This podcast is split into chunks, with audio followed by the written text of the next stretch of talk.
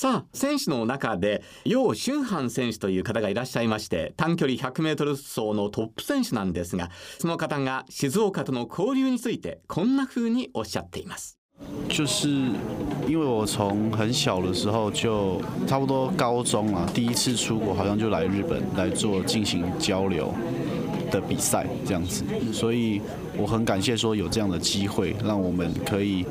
不管是走出台湾，然后去看看外面世界，然后还认识了一些在日本然后很厉害的，不管是国高中生，然后能有这样的机会，然后就是很开心这样子。初めて海外に行く時はやっぱり日本でしたのでその時は陸上の交流のことで日本に来て日本のとっても素晴らしい中学生とか交流きっかけで交流のチャンスがあるのはとってもありがたい気持ちがあります。因为我去的地方也不算太多，有去过大阪、东京，然后金港嘛、鹿儿岛这样子。其实相当，我还是觉得在静冈这个地方是很舒服的，就是给人的压迫感也没有这么大。大阪と東京と鹿児島と静岡しか行ったことないですけど個人的には静岡のことを一番好きでとっても気持ちいい人もすごい優しいし一番好きなところです。楊選手をはじめ選手の皆さんの来年のオリンピックでの活躍を期待しています。期待しております。そして引率の先生にも台湾人選手と児童生徒たちとの交流の意味合いについてもお話を伺っています。井上圭司です。台湾選手がこの静岡に来て小中学生と関わっている中で小中学生の子たちが帰ってくれることによって台湾選手の方も静岡っていいところだなと思いますしここでしか得られない経験っていうのがたくさんあると思うんです。今まで台湾っていうところの関わったことなかった子がたくさんいると思うんですけどそういう子たちが今回の経験で台湾の文化だったりとか地名だったりとかたくさん知ることができて結果的に将来に結びつくことになるかもしれないですし結びつかなくても頭の片隅にどっかそういう台湾の選手の交流があったことを思い出してあの時こうだったなっていうことを生かしてまた将来自分の経験とか人生に生かしていけるんじゃないかなって思います。前回今年の時の人 NBA の八村塁選手の母校仙台明星高校にお邪魔しましたがその交流校である台北の松山高校を今回訪問してきました。明星高校の佐藤コーチとも絆が深い王万龍コーチはバスケットボールを通じての交流についてこんな風におっしゃっていました。通訳は松崎秀明さんです。普段は大和なんですけど、うん、ゲームになると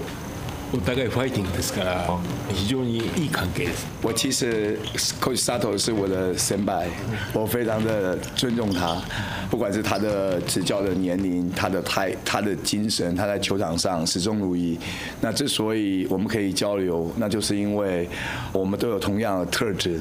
我们热愛籃球，籃球現在是像一個 family。 所以我我非常我也很熱愛那個 Coach 佐藤佐藤先生もファン先生もバスケットが大好きなんでそれがあっての交流です。佐藤先生のバスケットに対する精神は素晴らしいものがありますしコーチとしての経験もそうですけども人としての素晴らしい部分もあります。ぜひ私はそれを見習って頑張りたいと思います。コーチ佐藤明星頑張って。頑張って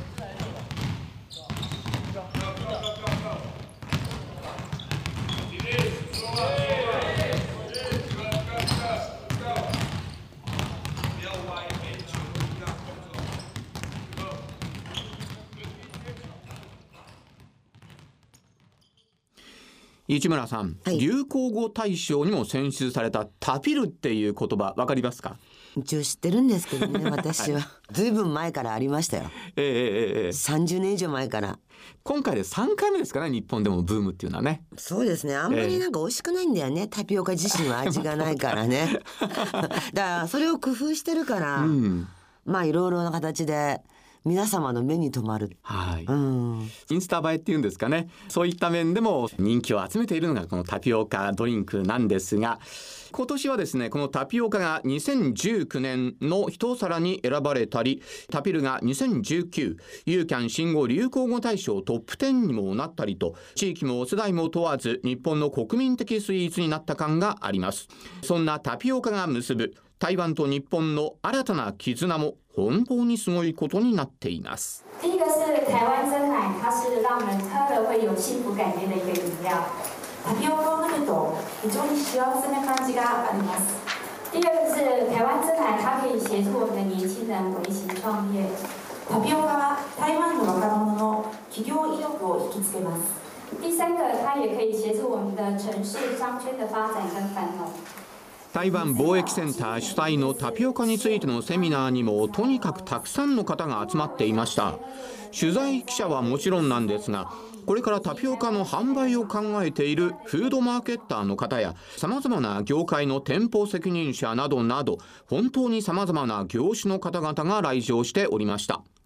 今本当に熱いタピオカを通じた対日交流について台湾貿易センター通称タイトラ東京事務所所長の陳英慶さんにお話を聞いています。以前ですね零細企業か中小企業今違う。大手のメーカー大手商社大手の小売の業者もみんなね参入し始めています。あこれがチャンスと見てて。で一緒にね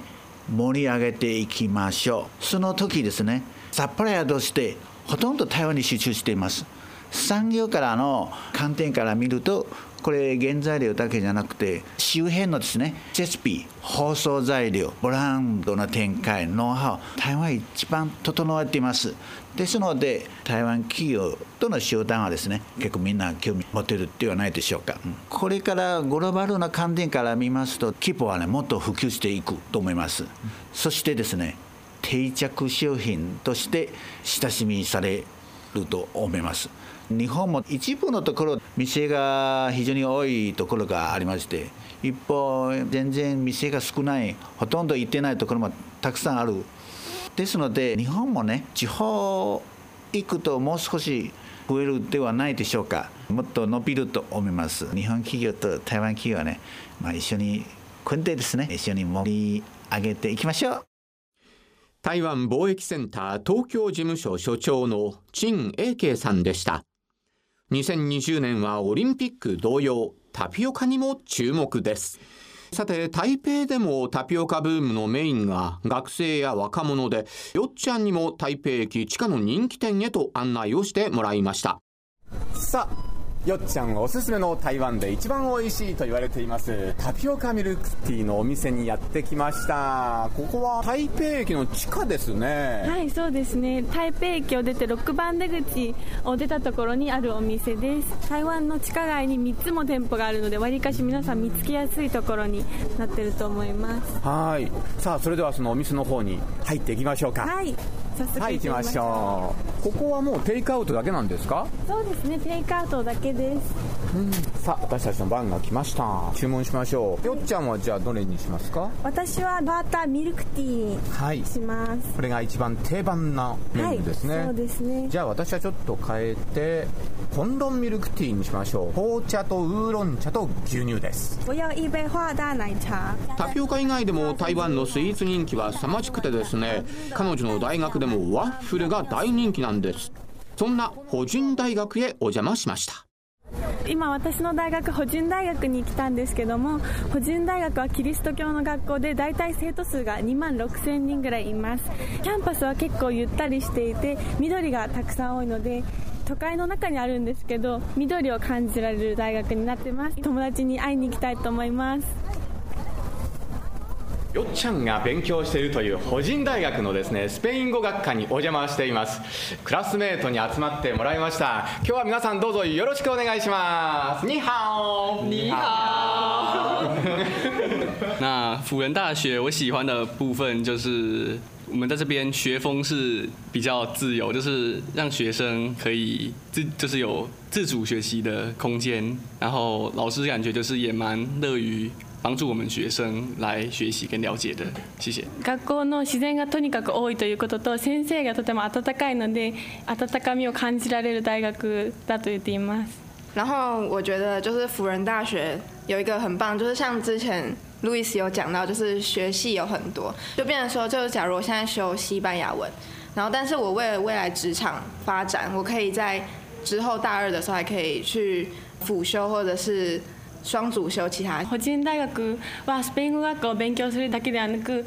将来大学2年生となった時に違う学科の授業も選べるということです台湾と日本との今後のね交流について何か思うところがあったらお聞かせいただきたいと思うんですが然后我觉得我们班上有两位日本同学然后我觉得我们在跟他们交流方面基本上都蛮不错的因为他们已经先在日本学过中文然后跟我们对答也非常流利 然后我们也会从他们身上学到很多关于日本的东西，然后有时候也可以学到一些日文。对，我觉得很不错。谢谢。今私はスペイン語学科にいるんですけど、私たちのスペイン語学科には私を含めて2人日本人がいるんですけども、台湾人と日本人の交流を通してお互い文化であったり言語であったりの知識を深めることができるので、そこがいいなと思ってくれています。就是像我们班就是两个日本同学嘛，然后我的好朋友迪安娜，她常常都会带她的日本的一些糖果，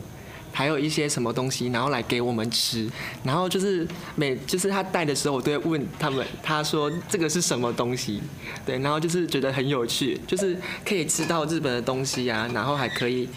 就是需要日文。日本のお菓子を知ってもらいたいということでよく彼らに日本のお菓子をあげるんですけどその時にこのお菓子は日本語で何て言うのだったり日本のお菓子はこんなのなんだっていうことを知れることがとても嬉しいと言ってくれています。台湾日本仲良し。イエーイ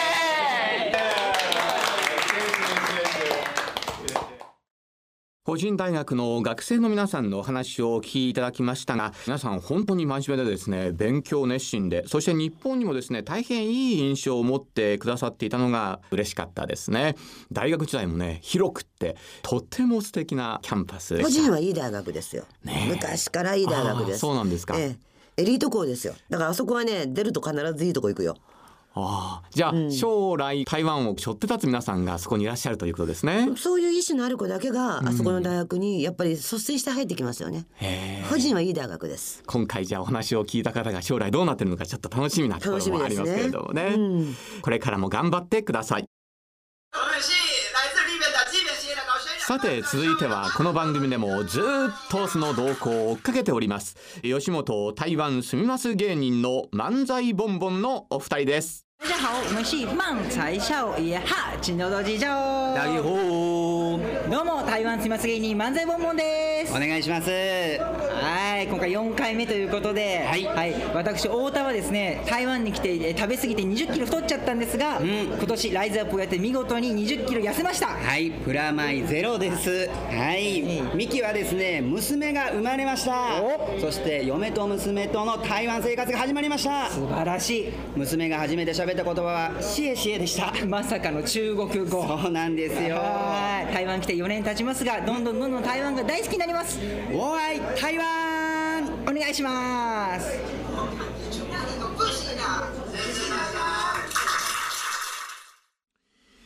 台湾に行った方の間でもファンがとっても多い台湾の本屋さんといえば製品書店です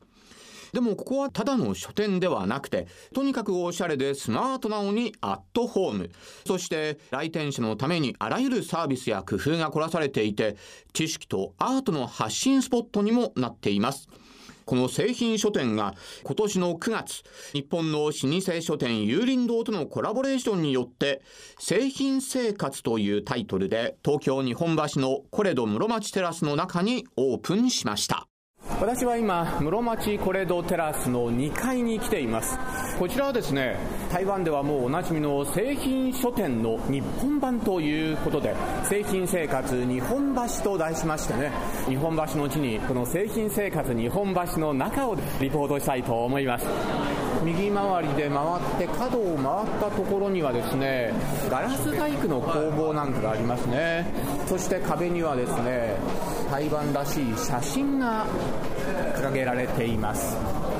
さらには大きなビジョンもありまして台湾の様子などをですねここで見ることができます。ずっと回ってきたんですがほぼ半分がですね書籍のスペースになっています。結構ですね空間ゆっとり取ってありまして廊下もそうですしそれから本と本の間の隙間ですね。いわゆる棚の間の隙間も割と余裕があります。そして窓際にですねソファーが置いてあったりあるいはその棚と棚の間に畳敷きのソファーがあったり割と座ってですねゆっくりと本を読むそういうふうな環境ができていますね。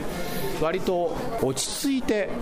時間を気にせずに本を読むことができるような空間になっています。そしてイベントなんかも行えるような空間もありますがそこではですね対日生活スケッチだったりですねあるいは台湾で人気のイラストレーターの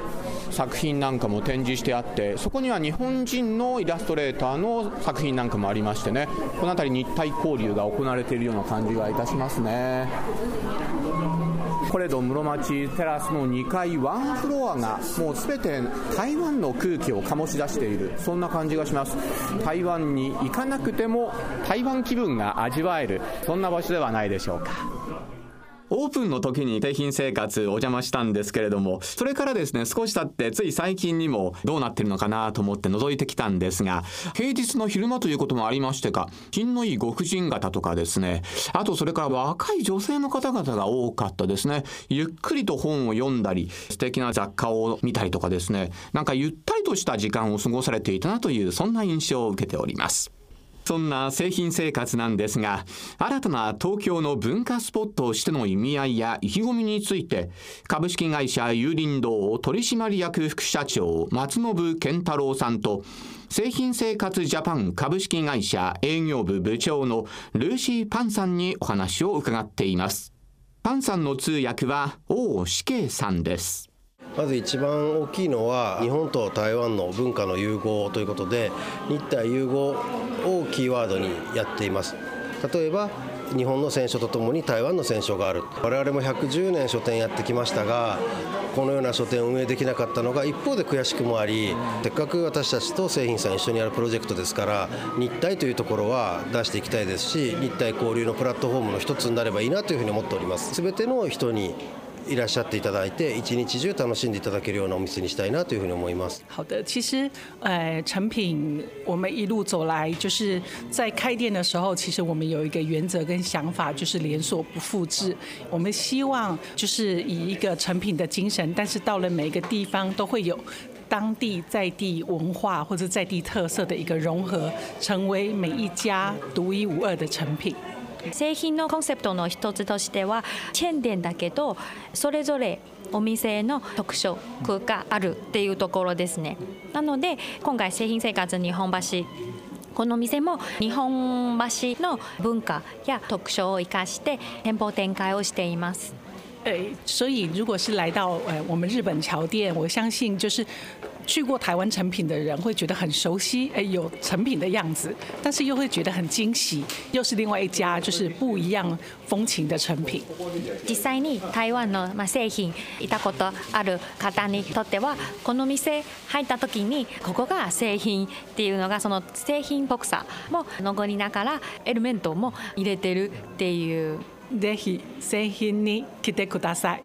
日本では日本橋コレドにオープンした製品書店なんですが、まあ、日本でも大変な話題を読みました。そしてここ台湾ではまたその製品書店が進化を見せています。地下街になんと製品書店がズドーンと伸びているという地下街イコール書店街というふうになりました製品書店。のクオリティは変わりませんね。大変スタイリッシュでおしゃれな雑貨からそれからもちろんさまざまな本を取り揃えていてそれが地下街の左右をドーンと占めているということですね。中山駅から総園駅まで伸びていましてここでゆっくりと書籍そしてまた音楽も楽しむことができます。CD のショップなんかもありますしね。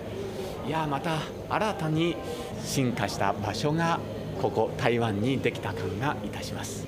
今言ったように雑貨なんかもですねいろいろとありまして私がね気になったのはタピオカストローなんです。昨今環境問題いろいろと取り沙汰されておりますがプラスチックのストローの代わりになんとこれガラスでできたストローなんです。しかもケースがありましてそのストローを掃除するブラシもついていてそういったものもこちら台湾ではね売られてるんですね。いやこれはなんかね今の時代にマッチした商品じゃないかなとちょっと気になりました。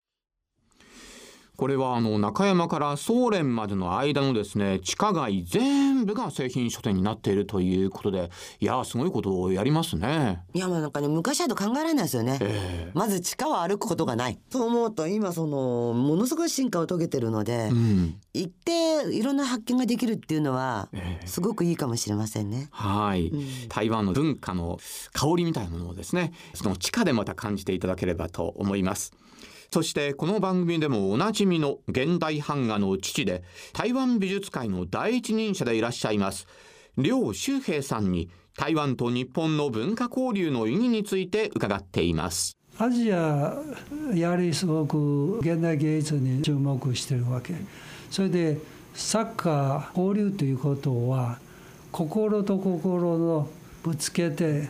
交流したいわけよ。サッカーの芸術が表現したものをね仮に日本韓国それで台湾シンガポールマレーシアそういう作家たちが社会文化が違っても芸術家は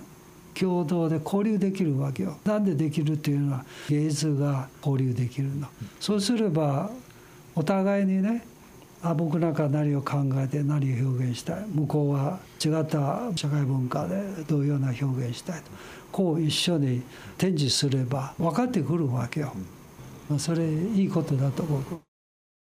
今お話を伺いました両周平さんの作品が掲載されている画集がこのスタジオにあるんですけれども市村さんいやいややはりこれ渋いですね。台湾のこういう画集って、はい、ものすごい繊細な作りをしてるので、うん、ある意味いい意味で文化っていろんなところで違うんだなっていうのは感じられるかもしれません。はい。このりょうさんの作品は、私今回泊まったハワードプラザ復活大飯店なんですが、そちらのロビーにもですね、飾ってありまして、ぜひ台湾に行かれた方はご覧になってみてはと思います。そうですね。りょうさん探しの旅みたいな。そうですね。行かれるといいかもしれないですね。はい。はい。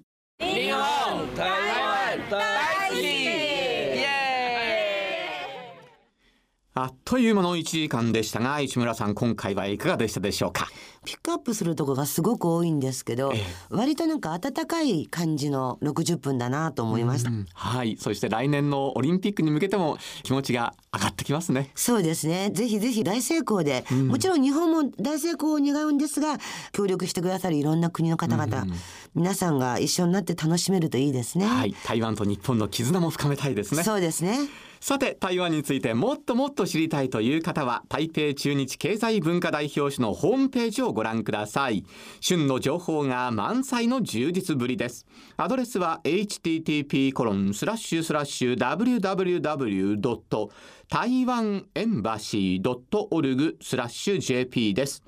また台湾の観光情報なら台湾観光局で検索してください。いろいろ遊び台湾。 Meet Colors 台湾をテーマにした観光キャンペーン情報が満載です。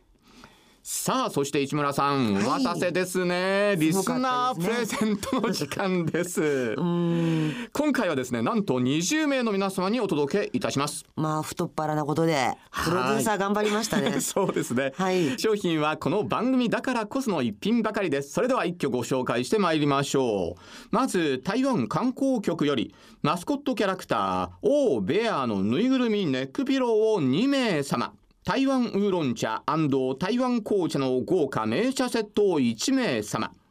台湾に着いたら地下鉄などですぐ使える令和元年対日観光鉄道交流オリジナルアイパスを8名様。こちらは主にですね高尾で有効なカードなんですが台北でも使用できるということです。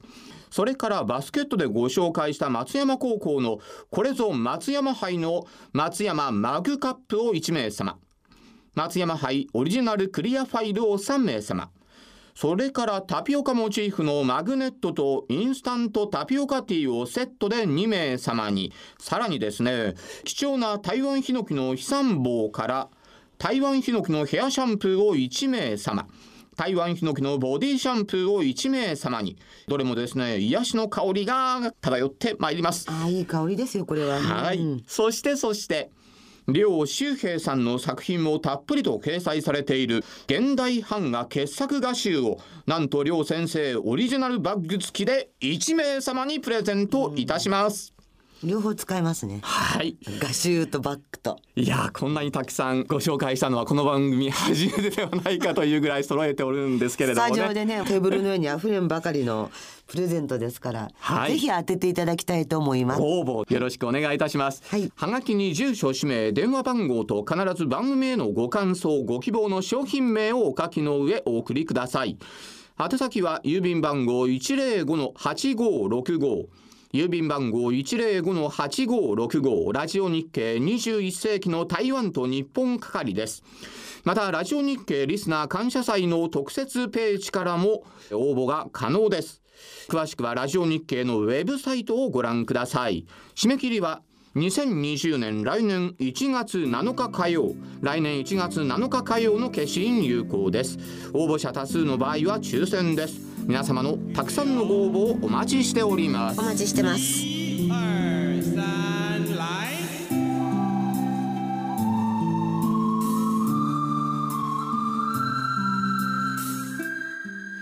て市村さん来年はですねいよいよこの番組も放送20周年ということになります。本当に長くよく続きましたよね。いやいや本当に皆さんのおかげなんですけれどもね。で20周年の前にさ一発こんだけ上げてしまうという 超太っ腹企画でよかったと思います。はい。20周年の来年もこの番組をどうぞ皆様よろしくお願いいたします。お願いいたしますそれでは皆様次回までどうぞお元気でお過ごしください。お相手は市村清子と山本直哉でした。ごきげんよう。再见。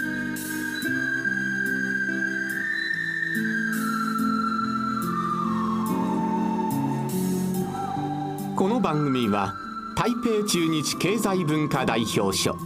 公益財団法人日本台湾交流協会台湾観光局の講演 RTI 中央広範電台の協力でお送りしました。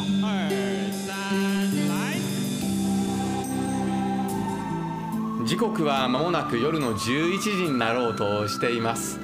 えー、今回もですねいろんなところに行きましたそしていろんな方と出会っていろんな思い出がまたねできましたねいや本当に楽しかったですね私は台湾最後の夜を小慶温泉のホテルの一室で過ごしています。各部屋ごとに大きな石でできた湯船がありましてね。そこで温泉を楽しむことができるんですよ。温泉に浸かっているとね今回やったいろんな出来事がまたね蘇ってくるんですよね。そして温泉さらには美味しいものを食べてねまた新たな活力みたいなものがねみなぎってくるのを感じます。